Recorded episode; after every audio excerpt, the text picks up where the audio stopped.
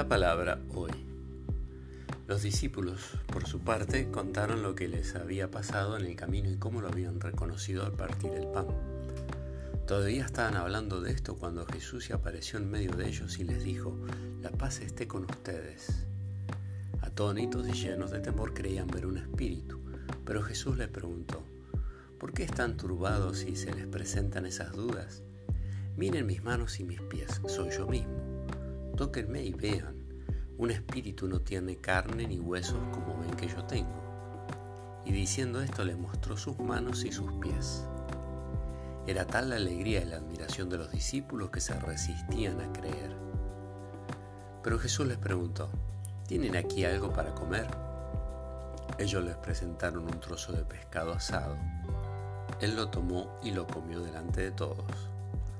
Después les dijo, cuando todavía estaba con ustedes yo les decía, es necesario que se cumpla todo lo que está escrito de mí en la ley, en los profetas y en los salmos.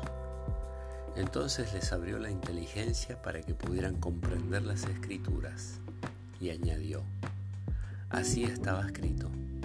El Mesías debía sufrir y resucitar de entre los muertos al tercer día, y comenzando por Jerusalén en su nombre debía predicarse a todas las naciones la conversión para el perdón de los pecados.